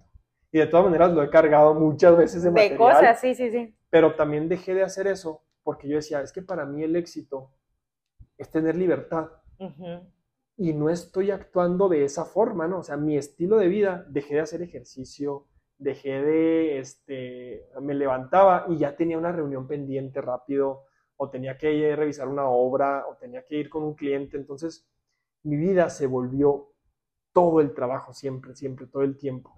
Entonces, cuando platicaba con él, me decía, si nosotros ya tenemos una definición del éxito, pero nuestro estilo de vida realmente no nos está llevando hacia allá, hay que hacer un cambio completo y hay que, hay que quitar, aunque duela, hay que quitar todo, posiblemente todo lo que estás haciendo. Y es cuando nosotros decidimos transicionar un poco la compañía a, en vez de construcción, hacer proyectos. O sea, hacer los planos, los cálculos, los dibujos. Y se los das a otra persona para que lo ejecute. Y eso les está funcionando. Nos ha funcionado ahorita, pero casualmente este año que yo, o sea, que yo, porque dicen, es que, y esto un emprendedor también lo dice, yo también tengo que estar trabajando igual que mis empleados, ¿no? Pero a veces nuestro trabajo es nomás estar pensando hacia dónde vamos. Y eso tiene que ser lo suficientemente satisfactorio porque como empleado tú no tomas el riesgo de dejar un trabajo, no, tú no tomas el riesgo de invertir. Así es. Entonces, esos riesgos que tú tomaste en un inicio al iniciar una empresa, sí. pagan que ahorita tu trabajo sea estar pensando hacia dónde vas. Y no talacha, como decía ahorita. Entonces, cuando nosotros transicionamos y yo decido ya como que soltar esa parte de construcción, nos llega un contratista constructor muy bueno. Que me dice, ¿sabes qué? Tú conmigo no te tienes que preocupar de la obra, tú dame los planos. ¡Qué maravilla! Y, es con el que estamos trabajando ahorita. Traemos cinco obras ahorita en proceso, con él todas. Traigo otras dos con un contratista que yo empecé antes de llegar con él pero ya estoy cerrando con este otro contratista. O sea, que él se encarga de dar todas las vueltas que antes Todas las vueltas que antes yo hacía. Yo voy una vez por semana a las obras, sí, él va una vez diaria. Okay. Y él trae a su gente que tiene 20 años o 30 años trabajando con él. Okay. Pues es gente de confianza que sabe lo que pide, sabe, y él es el que sabe cómo trabajo yo. Okay. Entonces, cuando decides ir hacia esa visión que tú tengas de, tu vida, del éxito, de lo que sea, las cosas también se empiezan a dar. Pero tienes que soltar lo que, lo que realmente te está incomodando. Y cuando eres congruente, como dices, a mí me gusta mucho, yo hace algún tiempo tomé unos cursos, bueno, traté de llevar una certificación de coaching ontológico. Ah. Y en el coaching ontológico, en esta metodología de esta escuela, eh, hablan sobre la tabla de conciencia de un doctor que se llama David Hawkins. Entonces, donde este doctor lo que hizo fue que todas las emociones les dio un valor. Las emociones negativas calibran por debajo de 200. Coraje, tristeza, depresión, ansiedad, bueno, todas las emociones calibran por debajo de 50. Y todas las emociones que te ayudan calibran por arriba, perdón, de 200, y esas de 200, ¿no? Este, es, no, alegría, espiritualidad, paz, amor, todo eso. Entonces, una de las cosas que nos, que que te dicen cuando estás en este curso es, ¿qué quieres ser? No, pues que yo quiero ser paz. Bueno, si tú quieres ser paz, todos tus actos, tus pensamientos, tus acciones deben de ir, deben de darte esa paz. Entonces tú lo que haces es que empiezas, bueno, es que ese pensamiento que tengo me lleva a la paz o eso que estoy haciendo me lleva a la paz, no, no me lleva a la paz, me lleva a otra cosa, entonces lo cambio. Entonces como que aprendemos esa congruencia y si tú, y, su, y si tú estás vibrando en 500 que es paz, imagínate qué es lo que sucede a tu alrededor. Porque nada, nada de lo que sucede a tu alrededor te puede afectar si tú no quieres que te afecte. Exactamente. O sea, nada. Entonces, si tú te mantienes en tu propósito, que es paz, bueno, todo lo vas a ver a través de esos ojos. Entonces, te levantas en la mañana, la forma en que tú trabajas, la forma en que tú interactúas, la forma en que tú pones límites. Entonces, es ahí donde, por arte de magia, uno, uno lo ve como magia, pero no es, es energético. Como si tú tienes ese propósito, todo se te va acomodando, mientras tú no te salgas de eso, ¿no? De, esa paz a la cual tú te estás comprometiendo, porque a veces tampoco es tan sencillo. No. Llegan pensamientos, llegan cosas, a veces, por ejemplo, yo en la mañana que me senté a meditar, todo hice menos concentrarme. Pensé, todo me pasó por la cabeza, quería llorar, me quería levantar, ¿qué estoy haciendo? Estoy perdiendo el tiempo, ya estaría haciendo otra cosa. Pero al final de cuentas, es de qué manera, y tú lo dijiste muy bien, quiero, quiero hacer mi recorrido. Lo quiero hacer en paz, lo quiero hacer en estrés, lo quiero hacer sufriendo, porque al final de cuentas, todo está ahí para uno. Eso es algo que yo ya, yo ya lo entendía, antes no lo entendía, que todo está en el universo para ti. Lo tienes por gracia, pero es nada más reconocerlo es nada más reconocerlo y por eso es tan importante el seguir creciendo como persona, el seguir creciendo, el seguir avanzando hasta esa meta. Sí, y, sabes que la gente que quiere hacer empresas o que quiere emprender es porque tiene un espíritu inquieto sí. y es muy fácil salirnos del camino también. Sí. Oye, es que ya traigo esta empresa, ya va corriendo, va corriendo, ah, aquí hay otra. Y, voy, y traigo otra idea y voy a empezarlo también. y a veces traemos tantas cosas y todas van corriendo pero ninguna va llegando a su extremo eficiente al 100%. ¿Y sabes qué nos pasa? Y ahorita lo dijiste tú, nos cuesta mucho dejar de hacer lo que venimos haciendo. Es que si yo me levantaba todos los días e iba a la obra, ¿cómo voy a dejar de ir a la obra? O sea, ¿cómo me voy a venir a sentar aquí a mi, a mi, frente a mi computadora a pensar? No, ¿Por qué? Porque estoy enviciado en contestar el teléfono, porque estoy enviciado en... Es más, ni siquiera puedo poner mi teléfono en modo avión para que no me entren mensajes, porque no, yo necesito la adrenalina, porque todo es química. Necesito la adrenalina y soy adicto a los problemas, a resolver, me vuelvo resolvitis. Entonces, es ahí donde tú, si tu negocio tiene las posibilidades de escalar, no lo, escalas, tú mismo estás frenando y para eso necesitas mentores, para eso necesitas leer, para esto necesitas rodearte de gente que, ya lo haya hecho, que haya recorrido ese camino, para que tú digas, ah, ok, si él ya lo recorrió, ¿cómo lo recorriste? Enséñame. Y algo que a mí me gusta, y sí lo he comprobado, es que la gente que ya recorrió le gusta enseñar a los que quieren recorrer el camino. Sí, es, eh, de hecho, hay mucha crítica para, por ejemplo, ahorita muchos empresarios se volvieron conferencistas para explicar cómo le hicieron. Y mucho, mucho, mucho hate dice, uy, si fueras empresario real, no andarías dando conferencias. Compa, pues lo que no sabes es que esa conferencia también le da lana. Es, que otro todo negocio te puede generar. Lo que pasa es que él tiene cuatro negocios corriendo. Estas conferencias son un negocio más. O sea, es como para sus caíditos. Exacto. Pero sí, o sea, si tú te pones a escucharlos, y apuntar lo que te dicen y a seguirlo, sí vas avanzando hacia donde tú quieres llegar. Si quieres ser un exitoso empresario, si, quieres hacer lo que es, si quieres ser lo que está haciendo el que está ahí arriba, y anotas lo que te dice, lo vas a, lo, vas a lograr. A veces se nos hace muy difícil cuando venimos de ser empleados tanto tiempo. Oye, ¿cómo me voy a ir al gimnasio yo a las 10 de la mañana? ¿O cómo me voy a ir a, a desayunar con mi esposa a las 9 si yo ya es hora de trabajo? ¿Por qué? Es verdad. De todas maneras, o sea, si tú te levantas a las 6 de la mañana, traes tu empresa en la cabeza. Si te vas a la noche, a, a las 11 de la noche a la cama, traes tu empresa en la cabeza. Ningún empleado trae los fines de semana su negocio en la cabeza. No. Nosotros sí. Entonces hay que aprender a manejar esos pensamientos y saber que el tiempo ya tú lo decides usar como tú quieras. y eso es, lo que se dificulta, esa, esa, es la línea de dificultad entre... No, y no sabemos vivir en el tiempo presente. O sea, si tú, por ejemplo, vas y te desayunas a las 9, no estás disfrutando el desayuno, no estás disfrutando la compañía, no estás disfrutando el momento, no, porque estás pensando en si les falta una varilla, si estás pensando si no te van a entregar, entonces, y no pasa nada. Y no, les falta una varilla, no, pasa nada. No, eso es lo peor. Sí.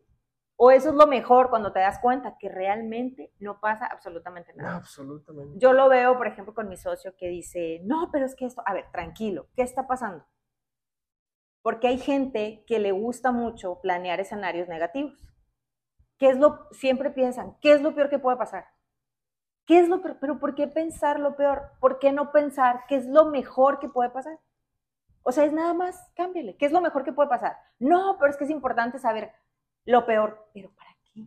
¿Para qué planificas con lo peor? El planificar con lo mejor o decir qué es lo mejor que puede pasar o qué, qué me puede aportar esta situación, qué posibilidad. Te abres a las posibilidades. De la otra persona te está cerrando a un escenario que ni siquiera está sucediendo. ¿Qué eso es lo peor. Tendemos a magnificar. O sea, todo lo, lo hacemos grande y lo malo lo hacemos más grandes.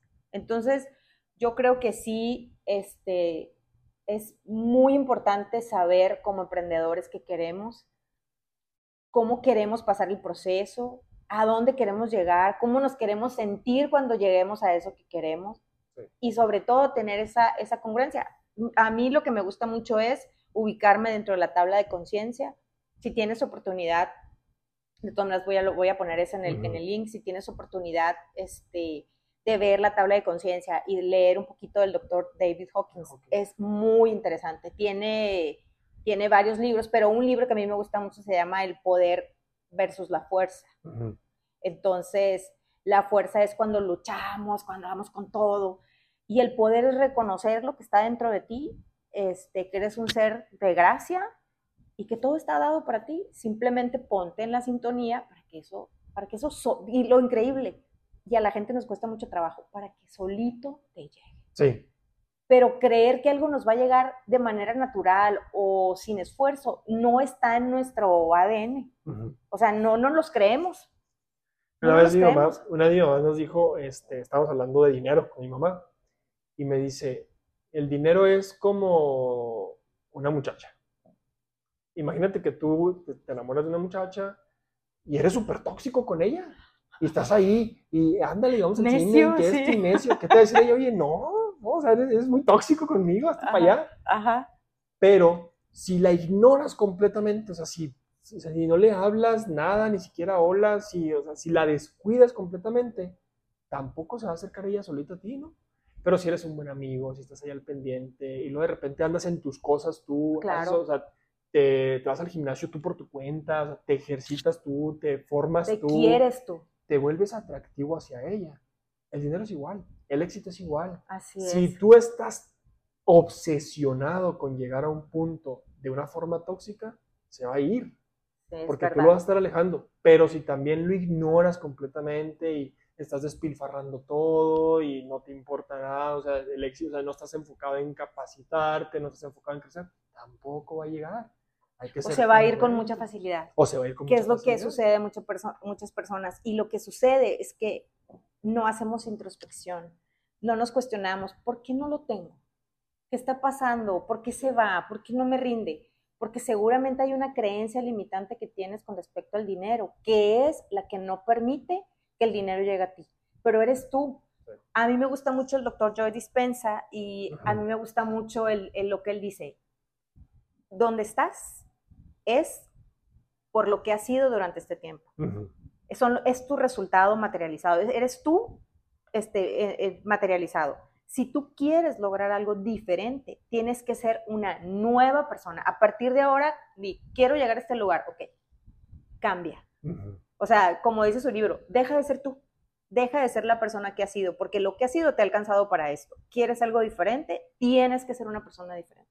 Comportarte de una manera diferente, cuestionarte tus pensamientos limitantes, cómo actúas, cómo eres, para que puedas obtener lo que quieres. Porque el exterior no se va a modificar si no te modificas tú. Si tú no cambias, el exterior no va a cambiar. Es como la gente que pide a gritos que la quieran. Nadie te va a querer mientras tú no te quieras. Entonces, lo que tú pides hacia afuera es lo que tú te tienes que dar a ti. Nada, aquí lo único es, es como, a mí también me gustan mucho los tres ámbitos. El ámbito de Dios, el ámbito del otro y tu ámbito.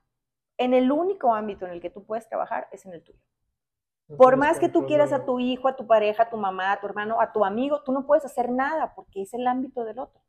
Ay, que no quieres que neve, que no quieres que llueva, que los... No puedes hacer nada porque es el ámbito de Dios y Dios sabe por qué hacer las cosas. En el único ámbito en el que tú puedes trabajar es en el tuyo. Todo lo que sucede en tu vida es un aprendizaje. Y si tú lo ves así, esta situación, ¿qué me está dejando? Te abres a las posibilidades. Sí te abres a las posibilidades y a veces estamos cerrados. Yo el otro día me puse a pensar, porque en el gimnasio, yo nunca había corrido, porque alguien me dijo que yo corría feo. ¿En qué momento me lo dijo? Ya ni me acuerdo, pero yo tenía en mi cabeza que yo corría feo. Y entonces un día estaba en el gimnasio, mi forma, no sé si te tocó ver Friends, no sé si te tocó ver a Phoebe, yo creo que me veía yo así, moviendo las manos, así exagerada. Entonces un día estaba en el gimnasio y siempre que salía, corría, pero como con vergüenza. Yo. Y un día estaba en el gimnasio y empecé a correr. Y dije, ah, caray, pues estoy corriendo. Después me dije, ¿en qué otras cosas, en mi vida me estoy autosaboteando? ¿En qué otras áreas de mi vida yo digo que eso no lo puedo hacer? Porque me dije que no lo podía hacer. Porque dije que no, así como el correr. Y me di cuenta que sí sé correr, que no corro como Phoebe, y que si corriera como Phoebe, también veo que hay otros que también corren feo. A la gente le vale. A la gente le vale. La gente, hay gente, es verdad que hay gente que tira mucho hate. Sí. Y yo a veces me dedico, le dedico tiempo y yo me sorprendo de cómo la gente tiene tiempo para escribir tanta cosa tan fea. Pero al final de cuentas, ese hate no es más que el reflejo de lo que tú eres. Si tú puedes ponerte a escribir, aunque nadie te esté viendo, pero tú te puedes poner a escribir un comentario de odio, es porque tú tienes algo que sanar en tu interior. y, es, y eso está en tu ámbito. Y nada más tú lo puedes cambiar siempre y cuando decidas cambiarlo, porque también es una decisión. O sea, yo digo, el ignorar, el saber es una decisión, el no saber también es una decisión. Entonces, bueno, vamos viendo a ver qué decidimos. Sí, Sí, de hecho, el, tener el tiempo, no el tiempo, la, el estar generando comentarios sobre la vida de alguien más, es porque tu vida es tan insignificante que no puedes hablar de ella. Así es. Entonces, desafortunadamente, todos los que tenemos algo de contenido en línea, pues, nos arriesgamos a eso, ¿no? A que la gente exprese sus interiores con nosotros pero no es sobre nosotros lo que están diciendo. No, nunca es, sobre ti. No, siempre es algo que ellos traen ahí guardado, que no pueden expresarlo y pues, ahí están las redes, que para eso están, ¿no? Para que para eso están, para salir. Nada más no te lo tomes personal, como dicen, ni te tomes tan personal lo bueno y ni tampoco lo malo. ¿No? Y al final de cuentas son palabras y las palabras no tienen significado si tú no se lo das. Es como si te hablaran en ruso. Sí. Si a, si a mí llegara alguien y me hablara en ruso, y bueno, si me pone pinta y si me, está diciendo una de groserías, ¿yo qué voy a hacer? Nomás me voy a quedar viéndolo porque no le entiendo ni más. Entonces no es importante para mí. Las palabras toman el significado que tú le das y eso se lo das por tu experiencia personal. Nada más. Entonces, una pregunta. A ver. Y dije, con esa, con esa estaría A ver, ¿con cuál? Déjame ver aquí la... En las preguntas adicionales te pasé varias preguntas. Te pregunté qué es el éxito para ti, tienes una filosofía de vida. Si tuvieras la posibilidad de modificar algo en tu plan de estudios, ¿qué sería? Eh, si tuvieras la posibilidad de cambiar algo en tu ciudad, ¿qué cambiarías? Y este, bueno, eso ya lo vimos, pero el crecimiento de tu emprendimiento es directamente proporcional a tu crecimiento personal. Fíjate que lo que me llamó la atención es que si tuvieras la posibilidad de cambiar algo en tu ciudad, ¿qué sería? Hace como un mes conocí a una maestra jubilada y más que hablar de la ciudad, es hablar de la, de la gente. y se va a ir a, también está relacionado con lo que hablábamos de los haters, con lo que hablamos de la gente que quiere emprender pero no sabe cómo, con la gente que ya emprendió y luego se, se desvía, eh, la gente que ha decidido ser empleada porque está a gusto también así, o sea, no pasa nada. Una, la maestra me decía que ella hizo una escuela aquí en Juárez hace, sea, hace 20 años, hace 25 años, en la que ella con niños de kinder y primaria se enfocaba más que en desarrollar sus capacidades para matemáticas, para español, ella desarrolló las capacidades que tenían los niños de 6 años, de 4 años, para conocerse a ellos.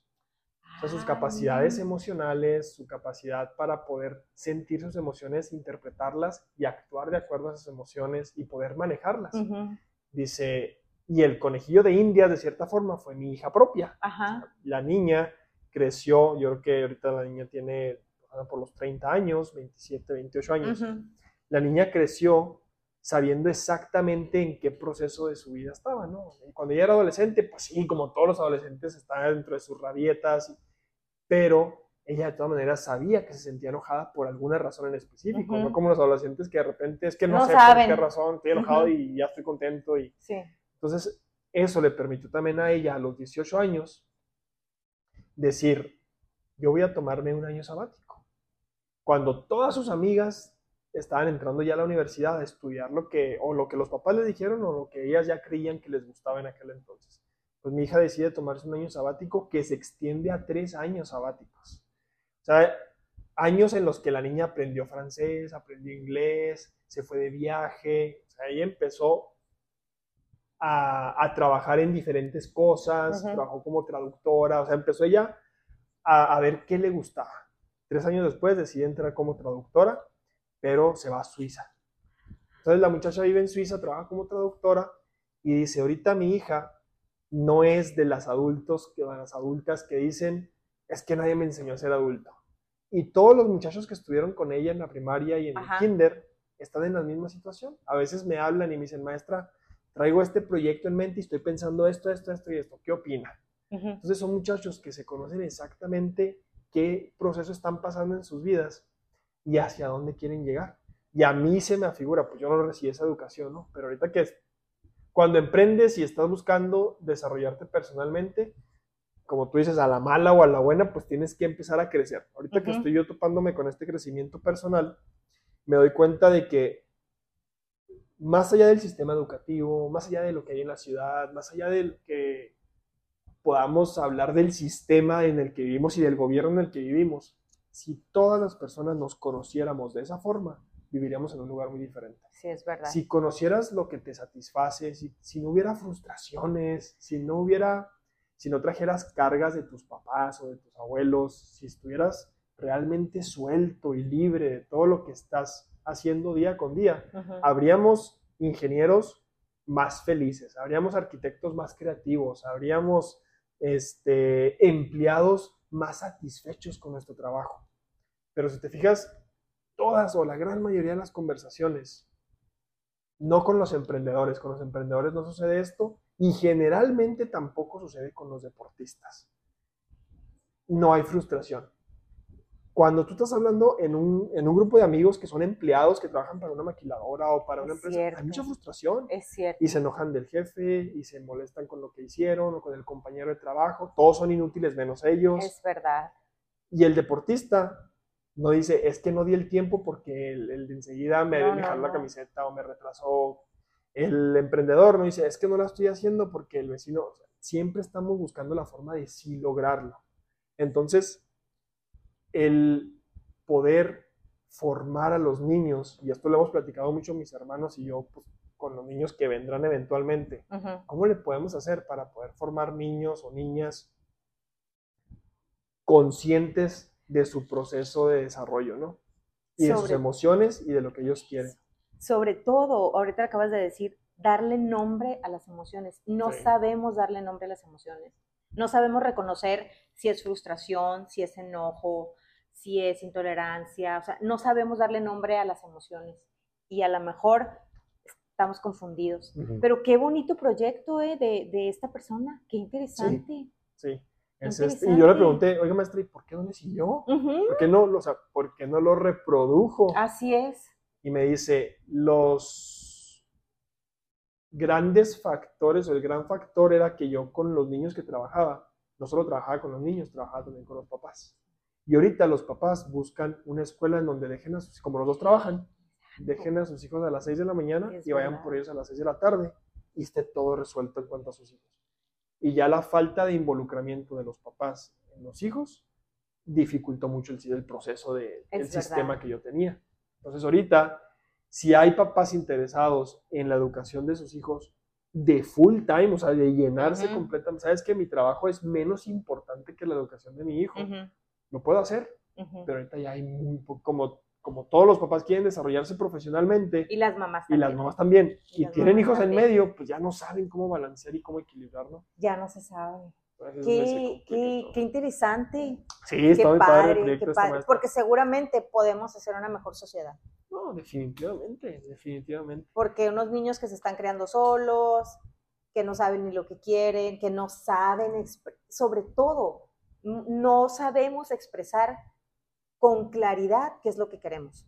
Porque eh, podemos decir que parte de los problemas que tienen las relaciones de pareja es la comunicación. No nos sabemos comunicar de manera efectiva. Sí. O sea, no sabemos pedir a la otra persona. Hacer una petición es, no, pero a mí me gustaría, pero es que tú, o sea, divagamos mucho Sí. y no sabemos ser claros al momento de hacer una petición. Yo con esta persona aprendí que decía, tú tienes que hacer peticiones y la petición te puede llevar a un sí, te puede llevar a un no o a negociar. Sí. Esos tres caminos nada más puede haber, pero tienes que hacer una petición clara, directa de lo que tú quieres. Entonces, sí nos falla y Sí. yo creo que somos, ¿cómo dice? Mm, Emocionalmente, ¿cómo se? O sea, personas que emocionalmente no nos sabemos conectar y tampoco quizá estemos haciendo o no nos estamos dando cuenta, por eso no estamos trabajando a nivel personal. No, no, no tenemos el tiempo, no tenemos el tiempo para trabajar en nosotros, en qué queremos nosotros como personas, más allá de lo que estemos logrando, porque también hay muchas cuestiones de, ah, no, pero es que si no tienes un carro tal, pero es que si no vives en tal parte, pero es que si no tienes hijos a tal edad, pero es que si no tienes una carrera terminada, o sea, hay demasiadas cosas. que Sí, la sociedad son- todo el tiempo te está bombardeando de lo que deberías de hacer de acuerdo a lo que El deber ser. como estándares. el deber ser, lo que él tiene como estándar. Tanto hay estándares para hombres Como también para mujeres. O sea, al hombre también se le exige este, ser de una manera, comportarse de una manera, ser el, a lo mejor el proveedor o ser el esto, y a lo mejor también se nos exige seguir un rol. Entonces, a veces ese rol nos cuesta un poquito de trabajo cumplirlo. Sí, sí. De hecho, ahorita también lo que decíamos de que tenemos una definición del éxito este, o predeterminada por la sociedad, o si tú conoces muy bien lo que quieres, en alguna ocasión también escuché, este, ah, pues de hecho hay un, eh, eh, bueno, un experto en finanzas de Monterrey, se llama Maurice Dieck, Sí, platicaba junto con su hermano Farid Dieck Sí, sí. en un podcast donde se llamó el capítulo El dinero da la felicidad. Y el resumen del capítulo hacia el final, porque pues Farid Dieck es este trabaja mucho en la introspección, en la filosofía, en la espiritualidad, y Maurice Dieck es dinero, dinero, dinero, dinero, pero son hermanos. Entonces, como dos hermanos creciendo en la misma cultura familiar, crecen con, al menos socialmente vistos, dos ideas tan separadas una de Ajá. otra, ¿no? Entonces deciden ellos juntar la felicidad con el dinero y platicar sobre eso, y al final dicen, el dinero te va a dar la felicidad, y el dinero le podemos poner cualquier nombre, ¿no? El dinero, un noviazgo, un matrimonio, unos hijos, eh, perros, lo que sea, ¿te va a dar la felicidad? Sí, siempre y cuando tú sepas quién eres. Si no lo sabes, nada de lo de alrededor, en este caso pues el dinero, no te da la felicidad. Es que el dinero no es nada, el dinero solamente va a magnificar lo que eres. Si tú eres una buena persona con dinero, vas a seguir siendo una buena persona con posibilidades de, de hacer lo que tú quieras. Si Sí. eres una persona no trabajada, que no se conoce a sí misma, vas a ser la misma persona, nada más que con dinero. Yo sí creo que el dinero da la felicidad. ¿Sí? Porque, porque el dinero, la falta de dinero es una frustración eterna. Y no sabemos que con el dinero comemos, o sea, no lo traemos a la realidad, no lo es, aterrizamos. así gracias al es. dinero comemos, gracias al dinero tenemos una casa donde vivir, tenemos ropa, tenemos... Y puedes ser feliz con él, pero no quiere decir que no vas a dejar de seguir creciendo tú como persona, ni que te vas a convertir en una persona mala, porque hay muchos tabús sobre el dinero. y no significa tampoco que sea la única forma de ser feliz. No. Si tú tienes lo suficiente, es que también hay una, eh, una escala también de necesidades. Decían, si tú tienes satisfecha esa escala de necesidades, vamos, que es comida, vestido, eh, cómo moverte, transporte, tú la tienes satisfecha, ok, hasta ahí el dinero sí va aumentando. ¿Sabes qué? Si tengo, no tengo para una casa. Ah, ya tengo un sueldo que me da para una casa. Tu felicidad aumenta mucho porque ya tienes para satisfacer esa necesidad básica. Cuando esas necesidades básicas con tus ingresos ya estén satisfechas, el crecimiento de la felicidad ya no se da de manera exponencial. O sea, ya cuando empiezas a tener para lujos, la felicidad ya no va atada a la cantidad de dinero que tienes antes de satisfacer esas necesidades, sí. Porque si no tienes para comer, pues obviamente eres completamente miserable, ¿no? Claro. Y este, en, el caso del tema del éxito, yo veo que si nosotros, bueno, yo estoy en un punto de mi vida sano, completamente sano, independiente, eh, físicamente, mentalmente, este, abundante, porque pues no quiero ser escaso, ¿no? O sea, quiero, tener abundancia en mi vida y libre, que es donde entró el, el, tema de la constructora. Si soy libre para decidir con mi tiempo exactamente lo que hago lo que con quieras hacer. Ahorita son las 12 del día, estamos aquí platicando. Ajá, exactamente. Y tenemos gente trabajando en todas las obras. ¿En qué momento? Ahorita la, gente como loca trabajando. Como loca. Para mí esto es el éxito. Que podemos llegar a tener más abundancia, sí que podemos estar este, en, platicando en, en, un estudio más fino, sí, o sea, siempre podemos tener más. Siempre podemos tener más. Pero ya ahora sí hay una congruencia hacia dónde vamos. Si ahorita estuviera entregando material, te aseguro que no tendría la misma comodidad que tengo ahorita de estar platicando contigo. No, no, no, sí, y aparte, ¿cómo se dice? Es ser congruente con eso que queremos y tenemos que tener la capacidad de pedir. Yo quiero poder, como dices tú, ir al gimnasio a las 10 de la mañana y poder hacer mis podcasts o lo que yo quiera hacer a las 12 de mediodía sin problema, cualquier día de la semana o irme de vacaciones y lo que sea. O sea, esa es la felicidad para uno y sobre todo disfrutarla. Si quieres algo, es muy válido querer algo hacia, hacia adelante, pero disfruta lo bonito que es, como yo ahorita que estoy disfrutando esta conversación, este paso que yo estoy dando de manera personal haciendo este primer episodio. o sea, es algo nuevo para mí que, que, lo pensé tanto tiempo. O sea, ¿cuándo lo quise hacer? En enero del año pasado. Hace un año y medio. Hace año y medio. Y hasta ahorita lo, lo estoy pudiendo concretar. Y créeme que estuve a punto de mandarte un mensaje y decirte, si no quieres hoy no importa, o sea, puede ser cualquier otro día. Entonces, ¿por qué? Porque tenemos miedo. Pero dije, Claudia, con miedo lo voy a hacer. Lo vamos a hacer aunque tengamos miedo. Pero si no nos aventamos, no lo hacemos. No, a veces creemos que tenemos que ser expertos para hacer cualquier cosa. No, o sea, todos empezamos en cero. Mira estos micrófonos. Sí, todo ahí. Y van a funcionar. Y van a funcionar. Y, están funcionando. Y va a salir muy bien. Más que agradecerte. Gracias a ti. Eh, yo sé que tú tienes mucho tiempo libre, pero ya no te quiero quitar más tu tiempo. Mis días son este, eternos. estoy eh, tu tiempo es abundante. Tiempo es abundante. Lo sé. Este, yo te quiero dar las gracias. Estoy segura que este para mí eh, y qué mejor que alguien como tú, que conocerte un poquito más, eh, que me apoyara en este proyecto. Y estoy súper, de verdad, de corazón te lo digo, súper agradecida porque estés aquí sentado ayudando. muchas Muchísimas gracias, Y mucho éxito en Igual para ti, mucho éxito en tu proyecto, mucho éxito en tu vida y claro que seguimos en contacto. Perfecto. Muchas, gracias. No, Nos vemos en la próxima. Qué gusto que llegaste hasta el final. Si te gustó, no olvides compartirlo y si quieres contactarnos, te dejo toda la información en las notas del podcast.